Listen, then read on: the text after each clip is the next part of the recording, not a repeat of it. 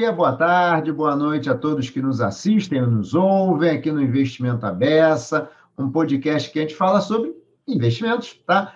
É, a gente tenta falar sobre assuntos relevantes de maneira simples e que ajudem vocês a entender melhor, tomar uma decisão mais bem informada, mais consciente. E hoje, para conversar comigo, eu tenho o grande, grande prazer de ter minha amiga Juliana Agostino, para falar de um tema que ela adora, e eu já aviso que ela acabou de defender a sua dissertação de mestrado sobre esse tema, ESG. Tudo bem, Juliana? Oi, Hudson, tudo bem? Obrigada hum. pelo convite para esse bate-papo. Realmente, você falou, é o que você falou, é exatamente isso. Eu adoro esse tema. então, é um prazer estar aqui. É que essa é a história, né? Ela adora e sabe muito, gente. Não é só que ela adora, não. Ela adora e sabe muito. não, ah, não. Agora, todas as pessoas que sabem muito sobre alguma coisa sabem que tem muito mais a aprender. Por isso é que ela fica assim, sempre, ah, essa modéstia por causa disso. Tá certo, Ju. Brigadão, Ju. Olha só, Juliana, a gente aqui costuma sempre é, ouvir das pessoas, ah, então, fala um pouquinho da pessoa, quem é a Juliana? Queria que você falasse um pouquinho de você, sua carreira, como é que você é, foi sua trajetória profissional? O que você está fazendo hoje? Uhum. Falo, eu. Bom, eu tenho 20 anos aí, 21 anos de mercado financeiro, em diferentes áreas. Na verdade, eu sou formada em administração, depois, é, logo que eu me formei, já entrei para o mundo do mercado financeiro. É, trabalhei num banco estrangeiro aí por 17 anos, é, principalmente lidando com áreas relacionadas a investimento, é, investidores institucionais, né, principalmente investidores estrangeiros investindo aqui no Brasil. É, enfim, e, e, fiquei aí por 17 anos várias funções, relacionamento com cliente, desenvolvimento de produto, outras coisas. É, depois eu decidi, depois desse longo período, me dar um ano sabático de presente, foi que foi sensacional é, cresci muito pessoalmente e a gente acaba crescendo profissionalmente também. E nesse ano sabático eu também identifiquei uma coisa que estava meio latente, assim, que era essa vontade de pensar o mundo dos negócios sobre uma outra ótica, né, também. E, e aí foi que eu busquei esse mestrado que você comentou, que é um mestrado na, na GV em sustentabilidade, que eu estou finalizando agora, né, mas já comecei aí há dois anos e meio, e fui para esse mundo para para aprender um, um, pouco mais sobre sustentabilidade. Eu nunca tinha tido experiência profissional com isso, mas eu realmente sentia que o mundo está mudando, né? Que é um pouco também do que a gente vai falar hoje. E o mundo está mudando, o mundo dos negócios está mudando, e, e o mercado financeiro também está mudando para levar em conta cada vez mais essas questões. E aí, ao longo do meu mestrado, consegui unir essas duas coisas, né, que é o mundo da sustentabilidade com a experiência que eu sempre tive aí em mercado financeiro.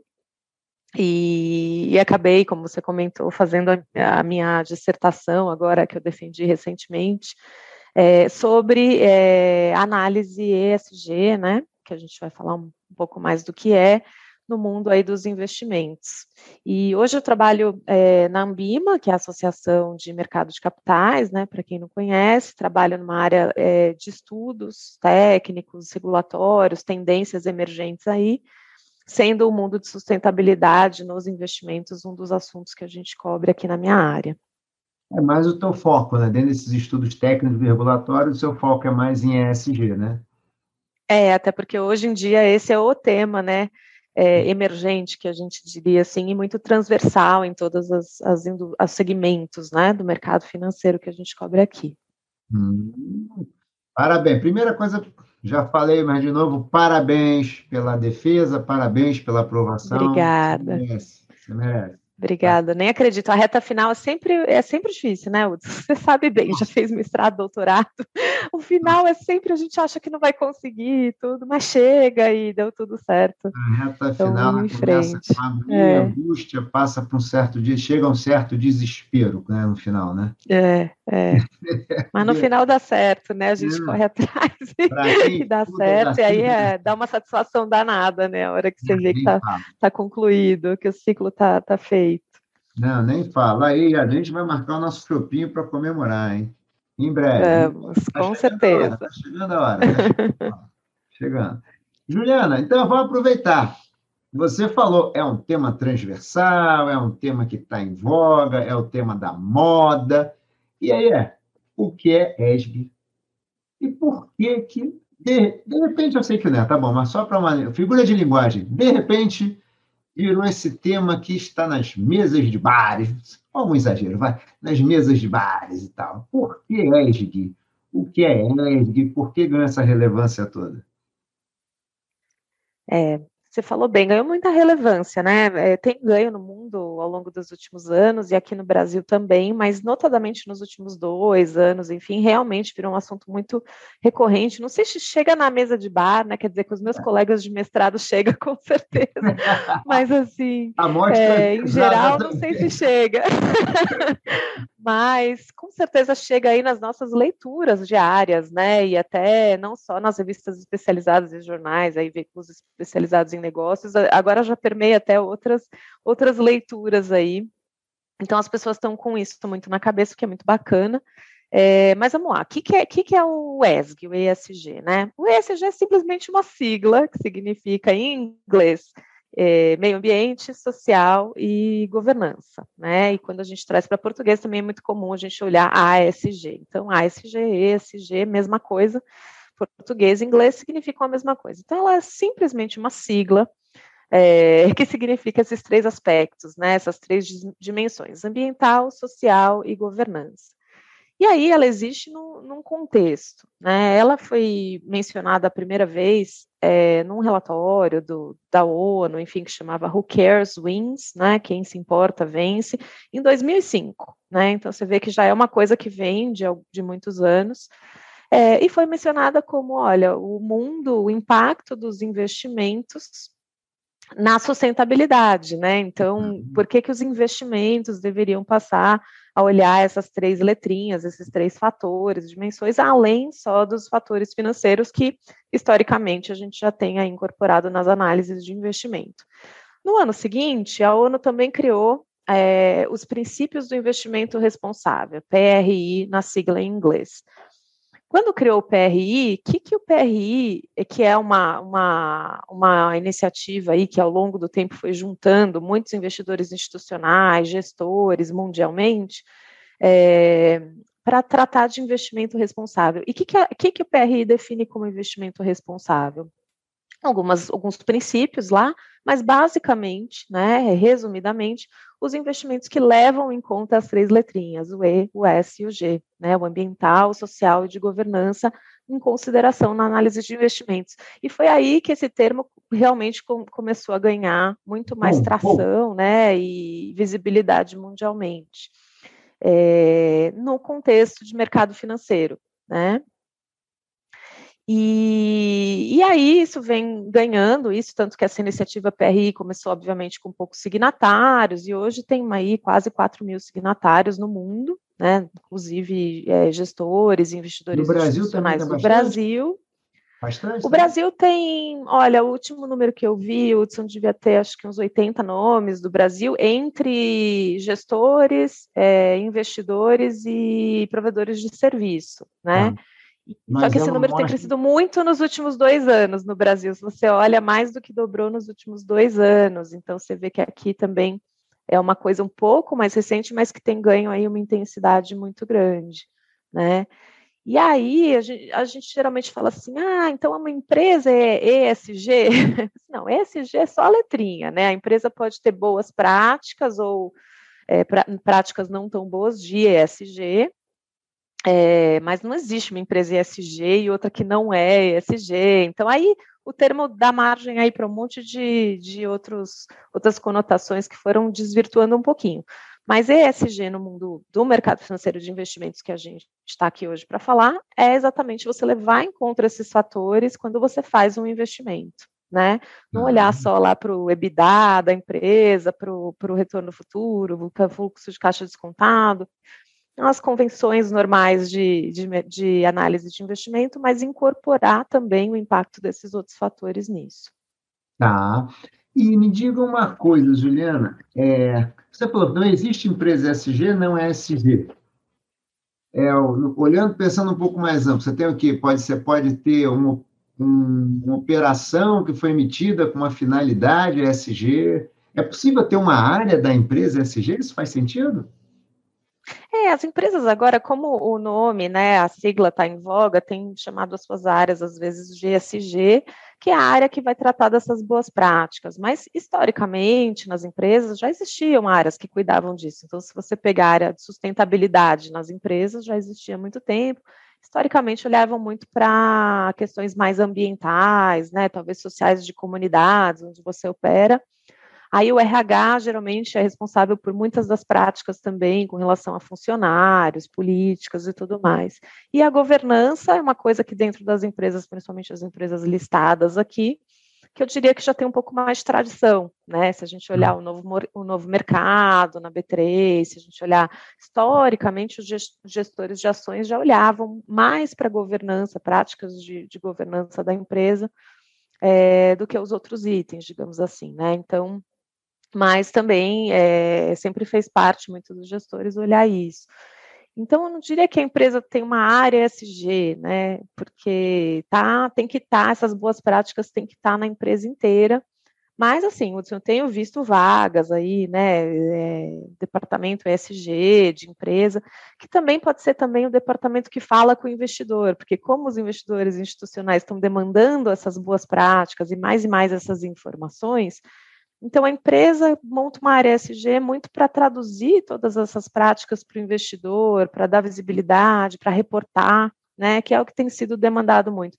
Você estava falando na, prim na, primeira pergunta, você me perguntou uma coisa que eu acabei não respondendo. Contei um pouquinho do, do histórico do termo, assim, hum. por que está tão em voga atualmente? Então, está é, é tá em voga porque esse termo foi criado assim, entrou, mas ele entrou no mercado financeiro porque e no mundo dos negócios, porque há uma pressão crescente com as questões climáticas, as questões sociais, né, adaptação a essas mudanças climáticas. Agora mesmo, esse mês, a gente está vivendo aí várias coisas, né, ondas de calor é, insuportáveis aí no hemisfério norte, as enchentes lá na Alemanha, enchentes na China, que eu vi também, é, a gente aqui com escassez de recursos hídricos, e os especialistas né, argumentam que tem uma grande chance, uma grande probabilidade disso ser em função das mudanças climáticas e ser é, uma tendência.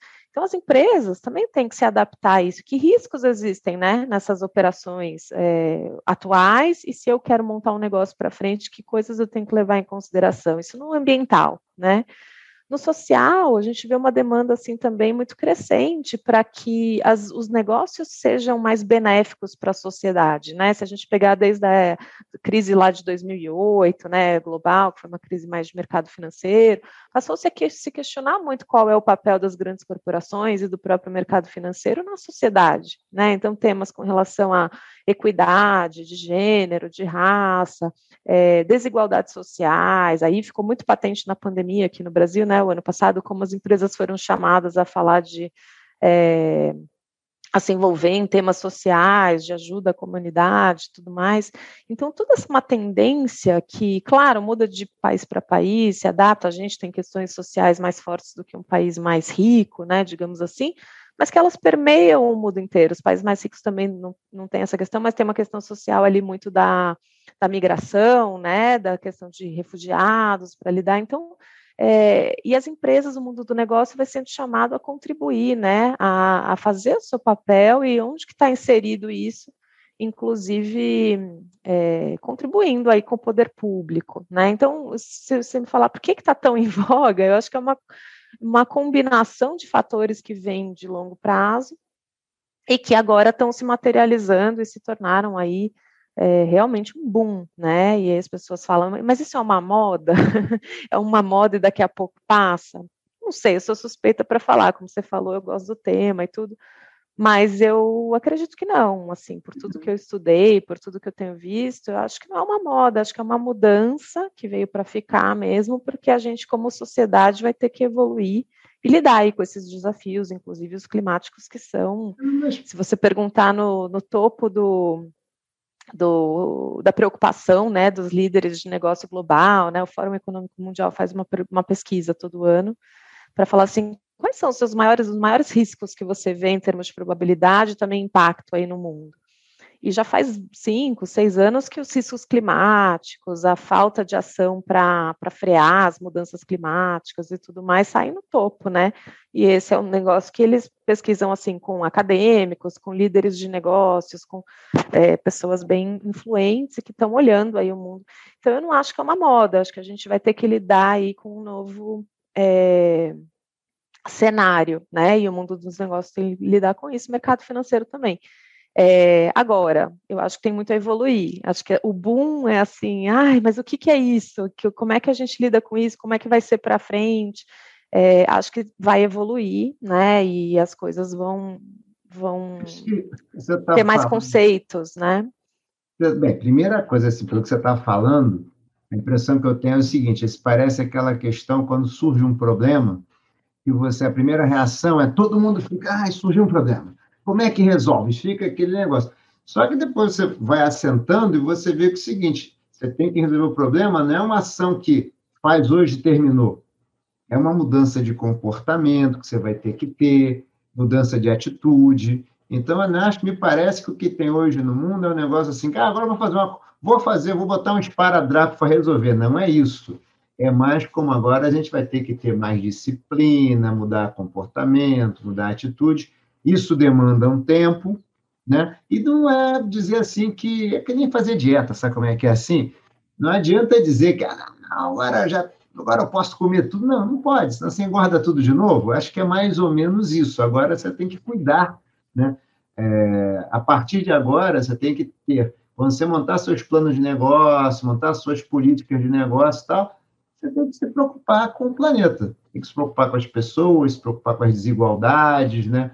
Se preocupar com esses fatores que, na verdade, podem fazer mal à sociedade e aos seus negócios também, né? Talvez seja um pouco isso. Por isso parece, pelo que você falou, que está longe de ser uma moda, né? Não, não, não parece. Se for uma é, moda... É eu, eu concordo, Hudson. Talvez seja uma moda para quem quer aproveitar, eventualmente, do, do, do buzz aí, né, atual, e montar produto, fazer marketing e tal. Mas isso vai passar, não vai ser duradouro, e nem essas empresas ou, ou pessoas né, que estão agindo dessa forma também vão ter essa, essa perenidade toda, né? É, hum. Realmente eu acho que o que fica é a seriedade. E é o que você falou, não adianta também ao mesmo tempo sair correndo e fazer tudo ao mesmo tempo agora e parar depois. Isso vai ter que ter continuidade. E eu acho que é um, é um aprendizado novo para nós como profissionais, sabe? Tanto de empresa quanto de mercado financeiro porque, em função de tudo isso que está acontecendo, também surgem um monte de novas tecnologias, né? Então, assim, eu converso muito com analista de. Até conversei também em função da minha dissertação, mas geralmente também converso muito com analista né, de ações. E eu, ouvi outro dia uma coisa que eu achei muito legal. A pessoa me falou assim: olha, eu trabalho com o setor de mineração há 20 anos. Análise e tal, né? Um, é, um, é um gestor de portfólio bem sênior hoje em dia.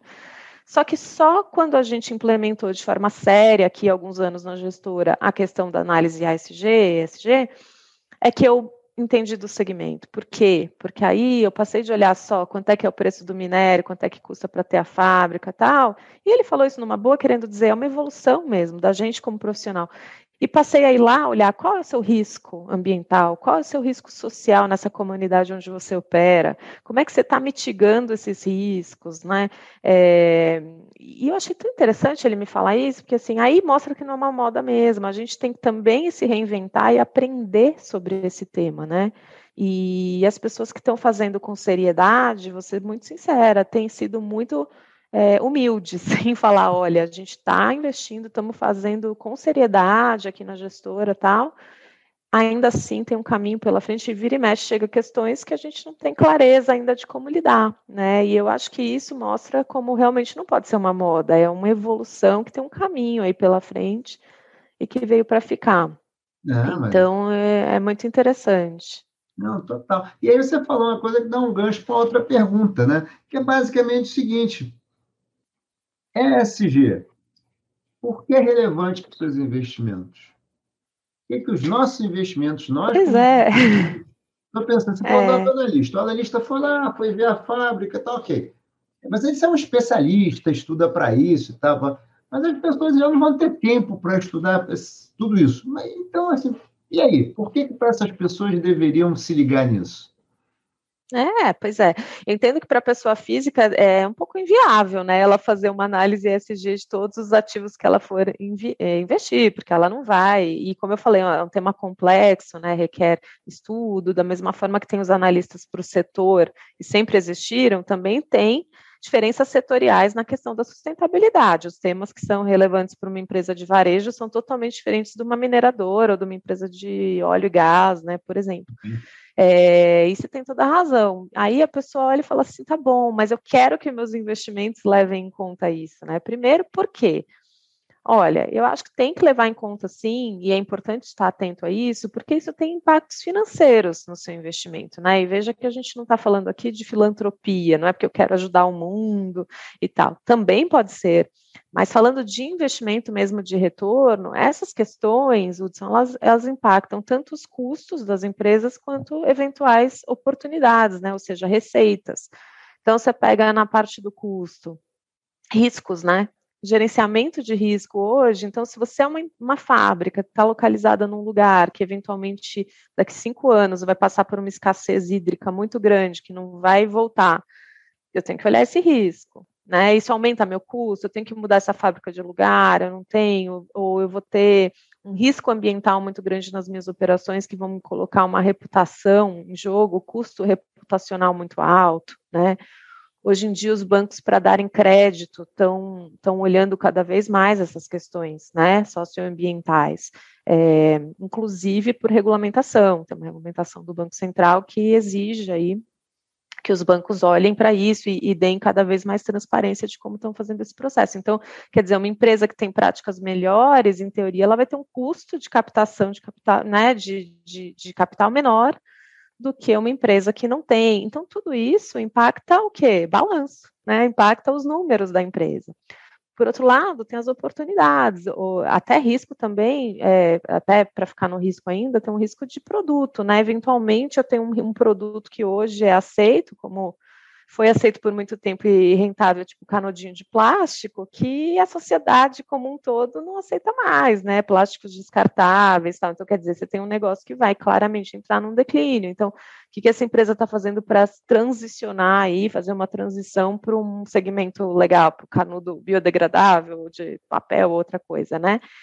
E também tem as oportunidades, né? Eu falei muito de tecnologia, tem novas tecnologias entrando aí. É, então, assim, ah, coisas que são feitas de plástico hoje vão ser feitas com material biodegradável, tem ciência, né, sendo estudada. E com isso, empresas que entram nesses novos negócios, né? Energia renovável, é, substituto para carne animal, por exemplo, né? Proteína animal. A gente tem visto aí todas as empresas de proteína animal investindo muito em linhas de, de, de produto de, de, de vegetal, né? Enfim. Então, é, se eu sou um investidor, eu tenho que olhar, né? Que, que como que essas uhum. forças estão impactando hoje podem impactar no futuro é, a receita e a despesa das empresas, os custos e as receitas para no final o resultado financeiro. Então, por uhum. isso que é relevante, né? Assim, para além de querer fazer o bem, querer estar numa empresa que contribui para a sociedade e tudo mais, que atua direitinho, que atua para melhorar esses, esse, esse desempenho nesses segmentos, tem um retorno financeiro. Então, falando de investimentos, é isso: gerenciamento de risco e captura de eventuais oportunidades. Né? A gente hoje já tem alguma evidência, estudos que falam sobre retorno assim, ou ainda está cedo para isso? Porque também é o seguinte. Olha, Hudson, esse é um ponto não pacificado. Vou ser muito sincero. também. Temos muito é... tempo de SG para conseguir medir isso direito, tá? Então, assim, uhum. dá para. Então, assim, não é dizer, ah, não tem porque não comprar, tem falta tempo ainda. Mas já temos alguma coisa hoje, Juliana? Olha, Hudson, tem sim. Na verdade, tem muito estudo acadêmico, né? Desde que o SG começou, todo mundo, o mundo financeiro, né, da pesquisa, começou a olhar retorno. Deixa eu olhar se os retornos dessas empresas consideradas sustentáveis ou com melhores práticas SG é superior ao do, dos, das demais. É, e aí tem muitos estudos, não é conclusivo, porque tem estudos que mostram sim um desempenho positivo, outras que mostram que não, uma grande parte mostra que talvez seja até é, irrelevante ali a correlação, Mas é o que você falou, né? Como é que esses estudos olham o passado? Então, eles pegam hoje análises ali é, de 2000 para 2010, de 2010 para hoje, e assim, o mundo era bem diferente nessa época, né? Então, como que você compara uma empresa que existia lá, é, tanto a sustentável considerada como a não, elas mudaram as suas práticas, elas evoluíram, né, também. Então, como é que você olha para trás e fala quem que evoluiu melhor? E será que foi só porque era SG ou não? O que mais que impactou, né?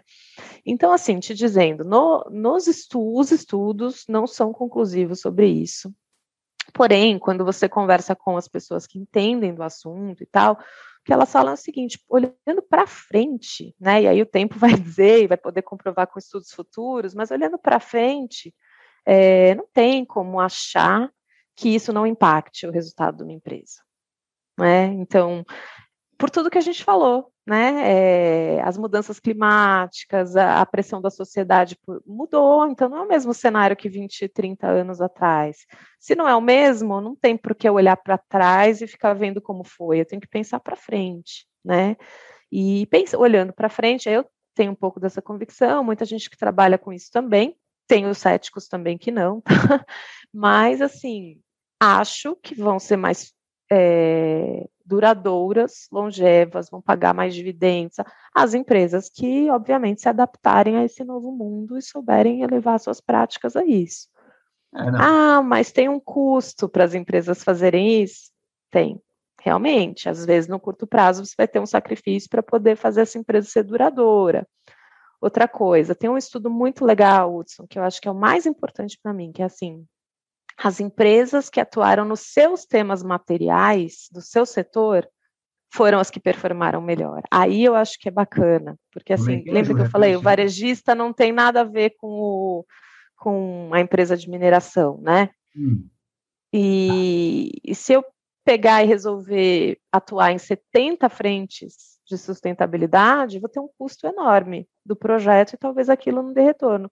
Mas se eu investir nos itens que são materiais para aquele minha, minha empresa, para aquele meu segmento de atuação, para aquele meu setor, o estudo mostra que aí você tem um retorno muito superior. Hum. É, porque você focou naquilo que é material para a sua empresa, para o seu negócio, para o seu setor, né? E não à toa os investidores olham para isso e olham e falam: claro, eu tenho que olhar que um segmento, por exemplo, de risco ambiental é muito diferente num banco, né? Até porque está mais ligado à carteira, para quem ele empresta tal, do que realmente uma fábrica que está instalada ali tem um risco de contaminação de solo, poluição da água. São coisas totalmente distintas, né? Então, essa empresa aqui tem que investir em coisas que fazem sentido para o negócio dela, os riscos mais materiais. Enquanto que o banco também tem que investir em coisas materiais para o segmento deles. Interessante. E aí sim tem um retorno, um retorno. Bom, Júlia, desculpe. Não, e desculpa, e aí tem um, aí sim tem uma correlação maior com o melhor desempenho financeiro da empresa.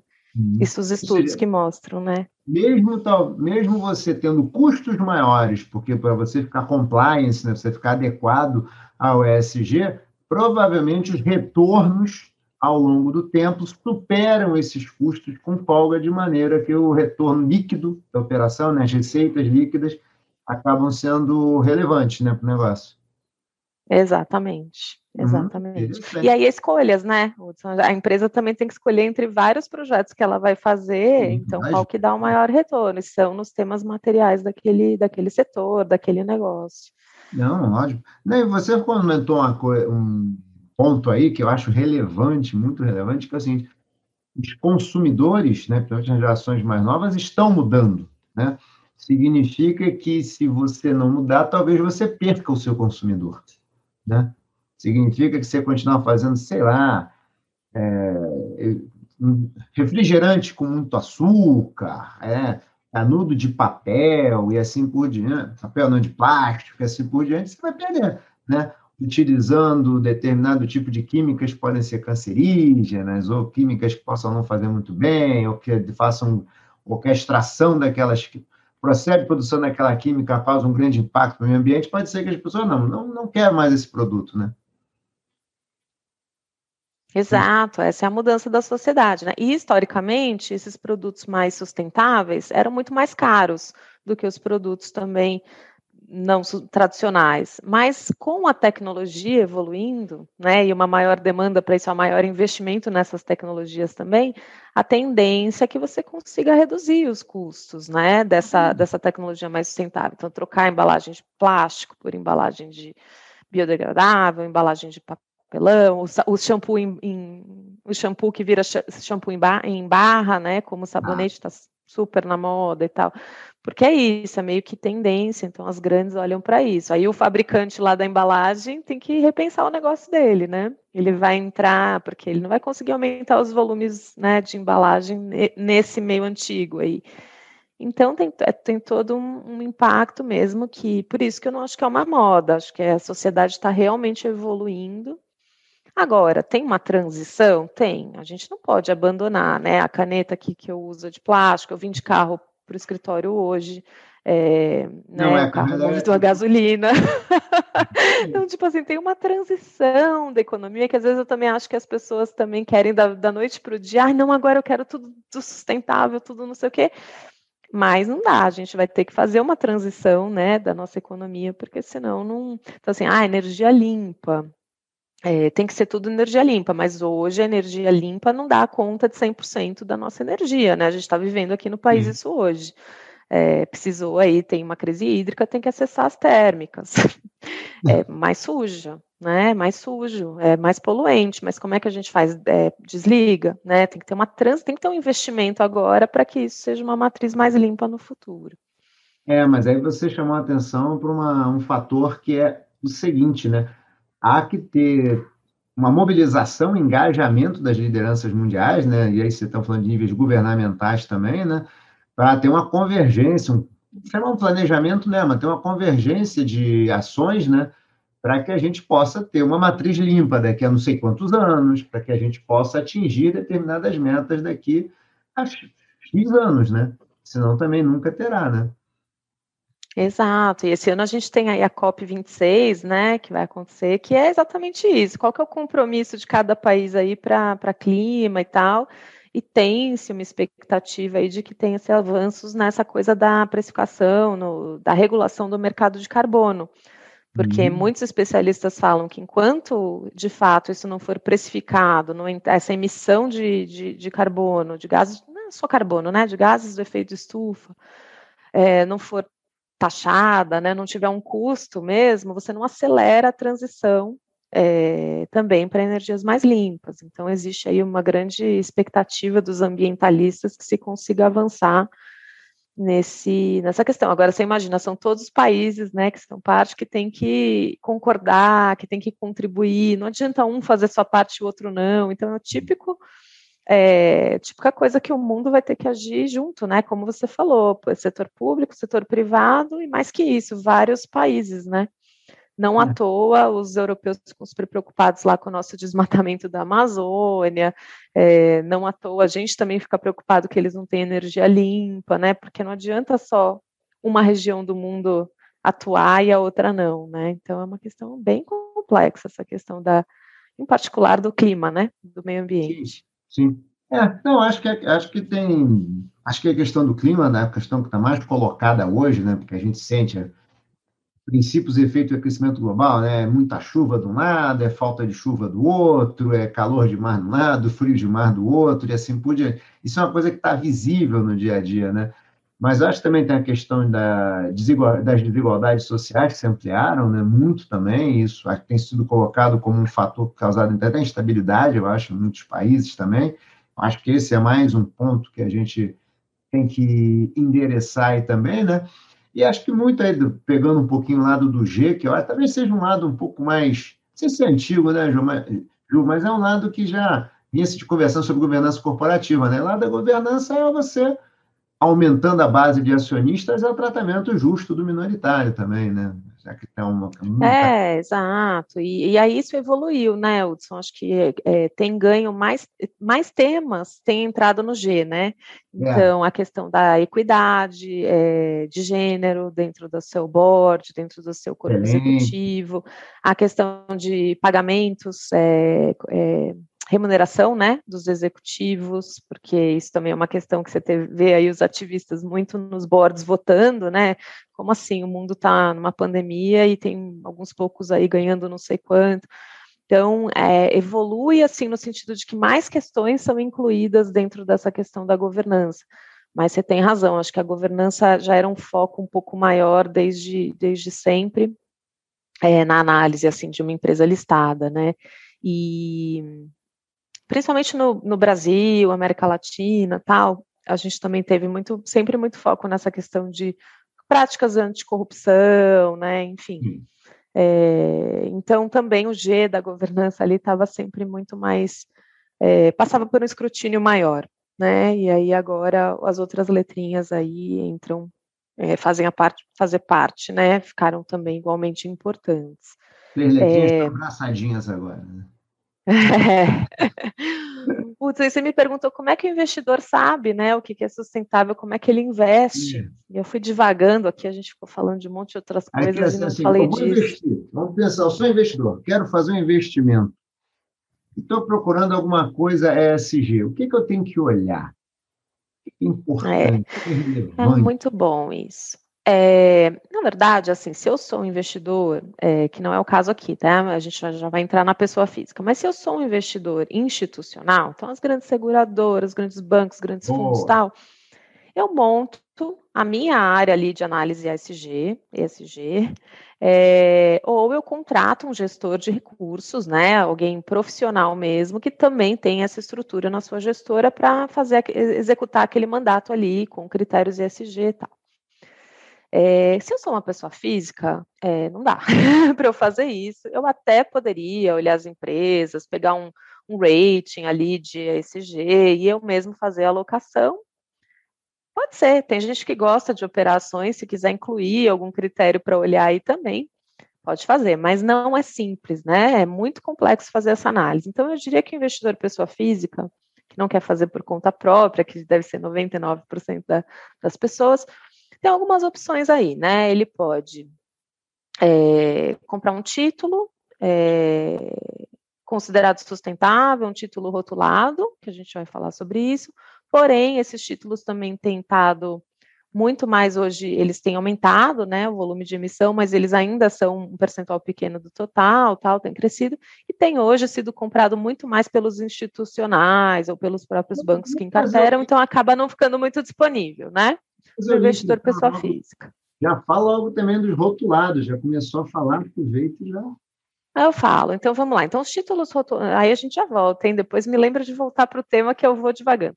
É, então, os rotulados são títulos que as empresas emitem, né? São rotulados, porque lá fora são os labeled bonds, mas que são esses títulos que a gente tem lido bastante aí no jornal, que acompanha é, movimento de mercado de capitais, que as empresas emitem e que tem ali uma, um rótulo de sustentabilidade de alguma forma. Então, dentro dos rotulados, a gente tem ou aquele que é rotulado porque ele vai ser usado, né? Aqueles recursos vão ser usados para um projeto verde ou social, alguma coisa. Então, os green bonds foram o original disso, os títulos verdes. Então, vamos por uma empresa que é fazer um parque, construir ali um parque eólico ou solar para é, suprir as suas necessidades energéticas. É um projeto verde, né? Pode ser considerado verde. Então, ele pode emitir um título verde, onde ele capta recursos. Esses recursos são carimbados ali, eles só podem ser usados para aquele projeto verde, né? E aí tem, claro, um auditor, um parecer de segunda opinião e tudo mais para testar aquilo. Contratar tudo isso. Oi? O auditor, a empresa que está emitindo tem que contratar Isso, o auditor e tal. Tem tá que bom. contratar, exatamente, para dar essa segurança para o investidor de que vai ser assim, né? É, também pode ser um título de transição, como o exemplo que eu dei, por exemplo, né? Não deixa de ser uma transição, eu deixo de usar energia é, e suja e passo a usar energia renovável, então esse projeto é para isso. Isso foi meio que a origem, viu, Hudson? Começou assim e ainda existem green bonds, social bonds e tal os títulos verdes, mas tem é, evoluído para uma outra coisa que é o seguinte: eu emito dívida, né? Então eu capto recursos, mas esses recursos não são carimbados para um projeto, mas eu atrelo o meu pagamento de juros desse, desse título a algumas metas de sustentabilidade. São Lá fora é conhecido como Sustainability Linked Bonds, né? Então, por exemplo, isso tem acontecido um monte, a gente tem visto várias emissões, que é, olha, eu capto, eu vou captar por 4% ao ano, vamos supor, minha emissão externa. É, e eu tenho a meta de até 2025 reduzir, aí pode ser meta ambiental, social, posso somar as duas, né? Mas tem que ser metas robustas e aferíveis também, mensuráveis depois é, eu vou reduzir a minha pegada de carbono em tanto, eu vou ter mais mulheres no meu conselho, no meu, né, no meu corpo executivo em tantos por cento e tal, tal, tal, até 2025 tanto, até 2030 tanto. E se eu não cumprir essas metas, e de novo elas vão ser verificadas por um auditor, vão ser auditadas, tudo, aí eu aumento o quanto eu tenho que pagar de juros, né? Ou seja, eu tenho um custo financeiro para a empresa né? E isso tem acontecido um monte. Várias empresas no mundo e aqui no Brasil também recentemente emitiram títulos dessa natureza, né? Os, os sustenta SBL, não SLBs, Sustainability Linked Bonds, é, uns títulos aí sustentáveis. E esses que eu comentei, todos esses tipos que acabam hoje em dia sendo adquiridos muito mais pelos investidores institucionais, né? Dentro dos fundos, dentro das suas carteiras Hoje ainda acabam não chegando essas ofertas. É muito raro acontecer, pode acontecer, mas acabam não chegando no investidor de varejo, né? Pode ser que no futuro, como a gente tenha mais emissões, maior volume, isso possa chegar também, e aí o investidor de varejo, pessoa física, vai poder comprar esses títulos, sabendo que eles são sustentáveis, que eles têm ali e que estão sendo auditados, né? Que tem um parecer é, de que aquelas metas fazem sentido e tem depois a aferição, mesmo mensuração daquelas daquelas metas. Só não pode torcer para a empresa não cumprir e pagar mais juros, né? Porque aí o investidor, poxa, ele quer mais é que a empresa cumpra, né? Para ter as metas cumpridas. Esse é, assim, zero de jogo, quando lança, eles saem com umas taxas menores que um, um não linked bonds, vai. É o que tem sido observado aí. Tem se ah. observado que as empresas, algumas em particular, que têm práticas muito boas de sustentabilidade, têm conseguido até trocar a sua dívida, né, fazer uma ah, troca uma por taxas mais baixas. Tá, uma dívida nova com metas linkadas com taxas menores. Isso, acaba conseguindo muitas vezes captar um valor menor do que captaria se não tivesse essas metas. A diferença entre o labeled bond, o título rotulado, e o linked bonds é que no, no primeiro, no rotulado, você, o seu compromisso é só botar o dinheiro naquele projeto e tem que colocar e pronto. É, na verdade, Sim, tudo é rotulado. Aí a diferença do primeiro é que o primeiro é com base em uso de recursos, são os tá. verdes, sociais, que é isso aí, o carimbo para um projeto. E tá. o outro é com base em metas em sustentabilidade. Mas tudo entra no guarda-chuva de títulos rotulados, é, títulos sustentáveis, vai, digamos aí, assim. Voltando agora, então, para a pergunta original. Vocês sabem que a gente tem sempre um mapinha aqui também, né? Não é assim, vem tudo na hora de cabeça, não. É, e aí, então, uma coisa a gente já sabe: títulos rotulados é uma coisa que o investidor já tem uma garantia que vai ter um auditor olhando e tal. Então, esse é um, esse é um título rotulado. Você olha o projeto, lê o prospecto, tudo normal, gostei do projeto, acho que faz sentido, não sei o que e tal. E o que mais aí fazendo, voltando lá, o que, que a gente precisa prestar atenção para decidir? Isso. E aí, então, antes até do que prestar atenção, que produtos, né? Então, o investidor pessoa física pode comprar um título rotulado, aí um título sustentável, mas como eu falei, hoje em dia essa emissão em geral não está chegando ainda, né, no investidor pessoa física, isso pode crescer com o tempo. Então, hoje, o investidor pessoa física tem olhado muito para os fundos, o que existe na prateleira, né, do mercado, que são os ETFs, é, com base em índices é, sustentáveis, tem crescido muito, acho que todas as casas grandes aí de grandes distribuidoras de fundos aí para o varejo, se o investidor olhar, tem muita opção de ETF sustentável, um de gênero, outro de não sei o que, aí tem vários tipos. E também fundos, né? Fundos de fato ativos, né? Não passivos como os ETFs, que o gestor se propõe a fazer fundos sustentáveis, né?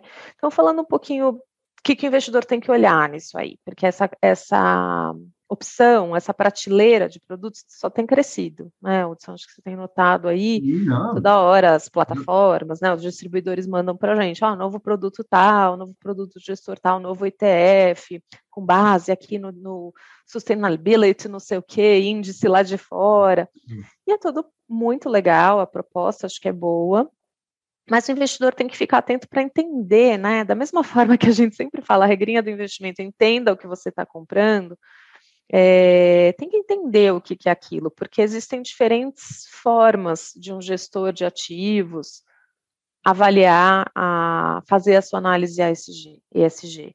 E também existem diferentes índices que medem coisas totalmente diferentes. Então, por exemplo, tem índice que tem empresas de petróleo, índices sustentáveis? Tem, um monte. Por quê? Porque a estratégia é pegar as melhores empresas do mundo, tudo no exemplo, tá? Em petróleo, em práticas ESG, e aquele índice só vai ter aquelas e não as piores. Mas se o investidor tem expectativa de que ele não quer que invista-se em petróleo e gás, ele vai se frustrar, né? A hora que ele abrir a carteira ali e falar, opa, não era isso aqui que eu comprei. Então tem que entender, né? E todas as informações têm que estar disponíveis ali pelo seu assessor de investimento, por quem vende para você um produto, ele deveria conseguir te explicar isso. Nos fundos de gestão mesmo do, dos gestores, também tem várias abordagens, né? Eu posso ter fundos ESG que excluem certos setores, então os famosos filtros negativos. Então eu não vou ter, por exemplo, é, setores intensivos em carbono, tal, não vou ter, eu vou, não vou nem olhar para isso. Listas, Ou eu posso ter. A lista de exclusão são os métodos mais antigos, eu acho, né? Mais antigos, né? Porque também são muito ligados a valores, né? Começaram lá atrás, assim, até por questões religiosas, tipo, ah, não se investe em empresa de bebida ou empresa de jogos, né? Assim, muito ligados a valores. Naquela época nem se olhava o retorno financeiro, pensava assim, eu não quero botar meu dinheiro nisso mesmo. Então, existem esses filtros de exclusão. É, hoje em dia, Hudson, eu diria que essa é a mais antiga, mais fácil e menos, é, não sei, menos gera, eu acho, retorno até para a sociedade, né? Porque aqueles setores continuam existindo, você que não investe, e você não está contribuindo de alguma forma até para melhorar as práticas, né, daquele setor. Mas, enfim, isso também é controverso, mas tem fundos que fazem isso. Tem fundos que fazem o contrário, como eu falei, fala assim, não, dentro de cada setor eu vou pegar as empresas com melhor rating. Então eu não vou excluir setor nenhum. Vou ter empresa de bebida alcoólica, vou ter empresa de petróleo, de tudo, só que eu vou pegar as empresas com as melhores práticas, né? Então é um filtro positivo que a gente chama o best in class. Tem um outro negócio que eu não aplico filtro nenhum mas eu considero todos os fatores relevantes materiais e dou um, um valor financeiro para aquilo e incluo, eu integro no meu valuation da empresa. Então, que é o mais complexo, né? E, e o que mais tem crescido, e eu diria que é o mais completo mesmo, que é você tentar avaliar, traduzir aqueles riscos que a gente comentou e oportunidades em valores financeiros, incorporar aquilo no seu fluxo de caixa descontado e dar um valor para a empresa, né? Nada trivial. E os gestores que têm feito com seriedade têm investido bastante tempo, recursos, né, aprendizado de sistemas para aprender a fazer isso e têm feito. Então, chama integração, integração ESG, que você integra né, aqueles fatores no seu processo de investimento 100%. E tem uma outra coisa que é o engajamento, a gente ouve muito essa palavra, né? Hoje engajamento serve para várias coisas, mas no contexto do ESG, é você, como investidor, como gestora, ativamente ir lá e participar da companhia nas questões ESG, não é lá pedir informação. Tal. Então, é você votar, é, é você apoiar propostas que, que tenham a ver com sustentabilidade, é você propor coisas, é, soluções, às vezes ajudar a empresa a achar uma solução que faça sentido em sustentabilidade, é você negar, né, votar contra coisas que não façam sentido em sustentabilidade, e é você também cobrar quando o desempenho da empresa não está evoluindo, né? Então esses investidores falam, olha, eu não barro ninguém, só que eu trabalho muito perto das empresas investidas para melhorar, para fazer com que a barra vá subindo cada vez e elas se tornem cada vez mais sustentáveis. Porque isso vai me dar retorno no futuro, eu sei que ela vai ser uma empresa melhor e tal. E com isso eu também cumpro aqui meu objetivo SG. E por último, lá tem um investimento temático, que é o que? Ah, eu invisto em algum segmento da sustentabilidade. Então a gente vê às vezes aí fundos de água, né? É, fundo de água ah. tem, tem meio que uma moda, ou fundo de energia renovável. Aí eu só invisto naquele segmento, tá? E aí o tema tem que ser um, o setor tem que ser um setor sustentável, né? Ah. Essas, diriam, essas são as abordagens que a gente vê em relação a investir, as decisões de investimento ESG. Isso. Então, quando seu assessor vai lá e te oferece um fundo novo, ah, compre esse fundo aqui, ó, Casa X ESG. Tá, mas o que, que é esse ESG? Quem é essa gestora? O que, que ela faz? Né? Então, assim, coisas que eu tenho que prestar atenção. É, hoje, a gente ainda não tem no Brasil uma regulamentação, né, que fale o que, que o gestor pode ou não chamar de, de ESG ou de sustentável, nenhuma autorregulação. A Ambima que está trabalhando nisso, é, para a gente montar via autorregulação uma coisa que justamente regule para que o investidor possa ter um pouco mais de segurança de que existem alguns critérios, mas hoje, hoje, né, hoje, julho de 2021, ainda não existem. E então o investidor tem que olhar um pouco o que, que essa gestora realmente está se propondo a fazer, por que, que aquele produto é ESG ou sustentável, qual que é a abordagem que ela usa. Deixa eu entrar no site desse gestor. Ele realmente tem uma política de investimento sustentável responsável? Não. Hum, que estranho. Então, como que ele tem um fundo, né? Se ele não tem nenhuma política? Tem uma seção no, no, site dele ali que conta um pouquinho do processo da gestora, desde quando, né? Que abordagens dessa que eu comentei eles usam. Tem. Então, assim, é, não que o site deva ser só o único guia, né? Mas, assim, eu acho que é muito entender qual é a proposta daquilo, porque senão é um produto ali que cabe praticamente Tudo, muita né? coisa, né? E que você não sabe realmente se está alinhado com o que você está buscando, né? E eu diria não só de valores, de, mas também de visão de mundo, é, né? retorno, né? Retorno, o que, que tem naquela carteira e tudo mais. Tá. Então, é um pouco isso. Você tem que tomar um pouco de cuidado disso, né? De entender o que, que é esse índice, de entender o que, que a gestora está fazendo e ver se aquilo realmente é o que você esperava do produto. e se não é. for, vai ter outro produto que vai se adequar melhor. Juliana, infelizmente, nosso tempo está acabando. Tá? Ah, é... passou tão rápido, Hudson. É, mas é pena, isso é uma pena. Eu acho assim, a gente, bem, a gente vai ter outros com certeza, né? O tema é vasto, né? E a conversa está é. ótima, é. né? Assim, mas antes de terminar, assim, uma perguntinha final que eu vejo que é uma certa confusão é, entre o que é investimento ESG e o que é investimento de impacto. Eu acho que há uma certa confusão sobre é. o tema, que a gente acha assim.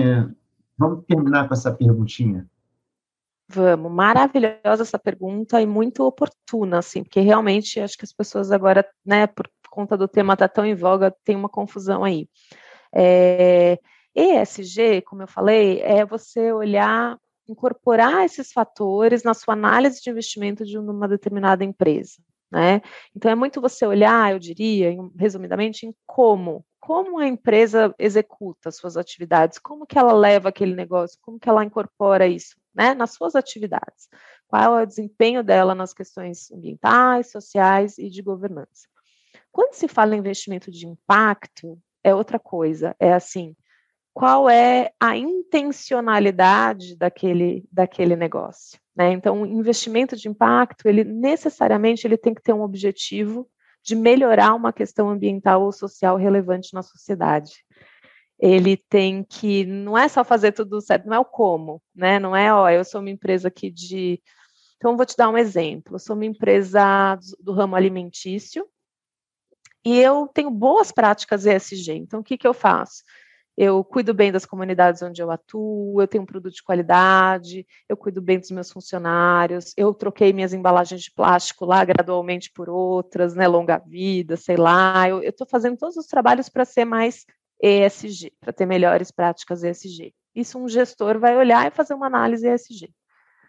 Ah, não, eu sou uma empresa do ramo é, alimentício, que além de fazer isso, tudo, eu quero resolver um problema, eu quero ajudar na subnutrição infantil na África ou no Brasil, né? Que infelizmente a gente tem muito esse problema. Estabelecer como meta que o meu negócio vai ter esse objetivo. Então, eu vou trabalhar com comunidades carentes para tentar levar esse acesso, esse produto com preço melhor, eu vou trabalhar com colocar vitaminas, né, ou é, nutrientes dentro do meu produto para levar para essas é, para essas comunidades tal, e eu vou pôr isso como uma meta formal e eu vou medir ao longo do tempo e mensurar o meu impacto. Isso é um negócio de impacto. Ou seja, o, os exemplos aqui, muito impacto social, até pode ter um impacto ambiental, mas a intencionalidade não é que com o tempo. Digamos assim, você está com mais foco em criar um impacto naquelas comunidades, em criar um impacto, né, do que em si ter as práticas que vão transformar a sua empresa em SG, que vão ser empresa mais com retorno melhor e tal. Os dois vão chegar, vão ter empresas melhores, as empresas vão ficar melhores, o mundo vai agradecer, mas a intencionalidade deste empresa é criar um impacto e a desse cara, na verdade, é ter uma empresa melhor, mais rentável, não sei o quê, respeitando o meio ambiente, tal, tal, tal. Mais ou menos, Ju.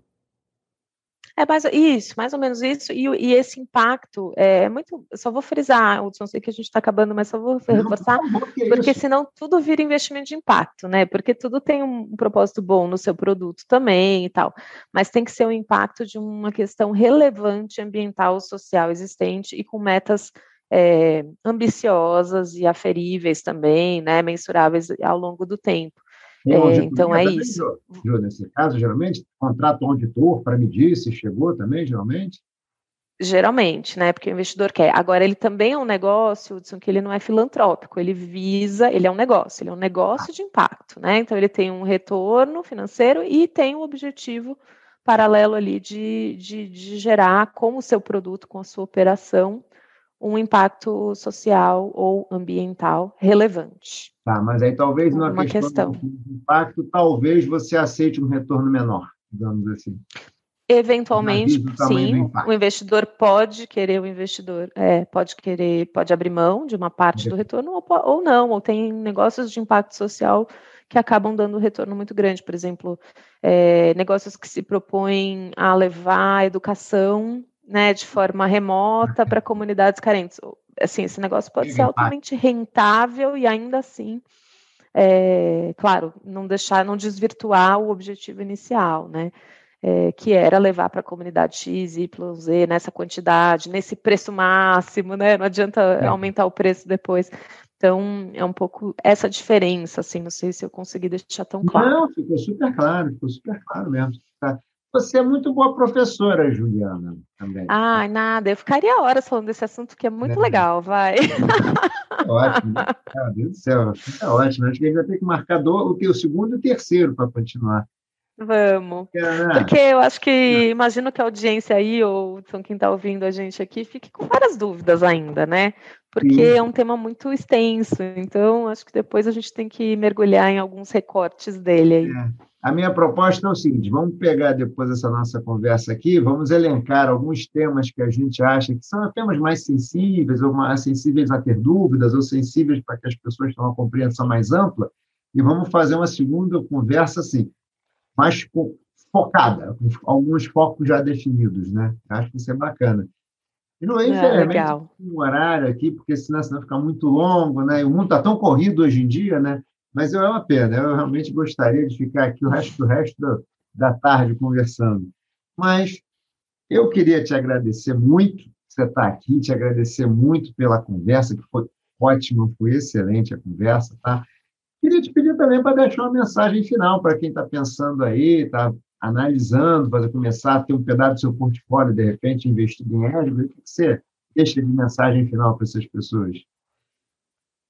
Olha, acho que a mensagem final, não sei se as pessoas vão gostar, mas o que eu consigo pensar agora é o seguinte: dediquem um pouquinho mais de tempo para aprender sobre sustentabilidade, sobre esse, esse, essas três letrinhas nos seus investimentos, porque não é trivial, por isso que eu falo aprender, porque é um processo mesmo. Mas não deixem de olhar para isso, porque isso vai ser cada vez mais frequente, não é uma moda e realmente tem impacto no que a gente no que a gente investe, né? No retorno do que a gente investe, no tipo de coisa que a gente investe, sem contar, em paralelo, que muita gente também fala, eu quero que o meu dinheiro seja usado para coisas que façam sentido numa construção de um mundo, uma sociedade melhor também. Então, além do retorno, também tem gente que tem esse outro olhar, o que é super né, válido, maravilhoso, inclusive, quanto mais gente pensar assim, mais os recursos vão ser alocados em, em coisas que façam sentido para frente, no mundo para frente, mas a mensagem é não deixem de olhar, não ignorem isso, porque não é uma moda e a gente vai navegar nesse novo mundo aí. Com certeza, como diria o nosso filósofo Buzz Lightyear, ao infinito e além, né? Perfeito. Não, não, vai para o infinito e além. Ju, muito é. obrigado mais uma vez, tá bom? Foi uma conversa maravilhosa. Em breve vamos estar mais uma vez aqui. Eu que agradeço, Hudson. Convite ah. aceito para as próximas. Obrigado, Ju. Um abraço. Tchau, tchau, Ju. Tchau a todos. Um bom dia, boa tarde, boa noite a todos. Investimento Abessa, Spotify, Apple Music e assim por diante, YouTube e tal. Assistam, ouçam. Tchau, tchau, gente. Tchau, Ju. Beijo, abraço, beijo. Tchau, tchau.